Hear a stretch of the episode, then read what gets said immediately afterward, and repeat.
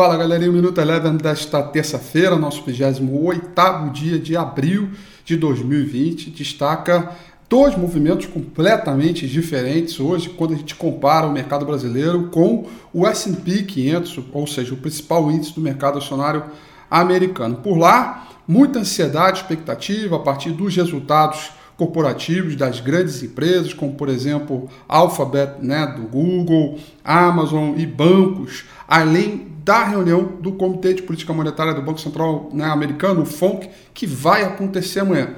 Tudo isso reservou uma grande ansiedade e o preço que abriu no ritmo mais ritmado, forte, acabou recuando. O S&P 500, portanto, resguardado e cauteloso, fechou em queda de 0,52%. Entretanto, as moedas dos mercados emergentes e o, o, ritmo global de apetite para os mercados emergentes foi muito forte. As moedas locais se valorizaram, o dólar acabou perdendo fôlego, índice mercado emergente subiu 0,19% e o petróleo, que vinha no início de dia bem fraco, caindo forte, fechou com uma leve queda de 0,70%, recuperando bastante o movimento uh, de queda.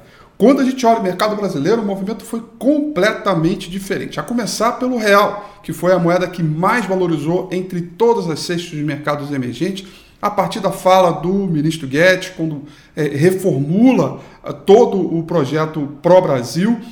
O mercado gostou dessa ideia e o dólar, depois de seis dias consecutivos é, de alta, recuou forte hoje, como a gente não tinha visto já há um bom tempo queda de 2,64%. Bom humor pela moeda brasileira, bom humor direto no mercado acionário, que voltou a piscar 81 mil pontos, fechou em alta também expressiva de 3,93%. Destaque ficou para o setor financeiro, principalmente bancos, saíram dados hoje de inadimplência, resultado do Santander também, que deu uma boa animada. Esse foi o primeiro destaque. E o segundo, sem sombra de dúvidas, as varejistas.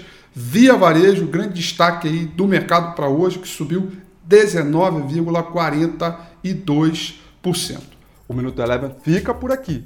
Quer ter acesso a mais conteúdos como esse?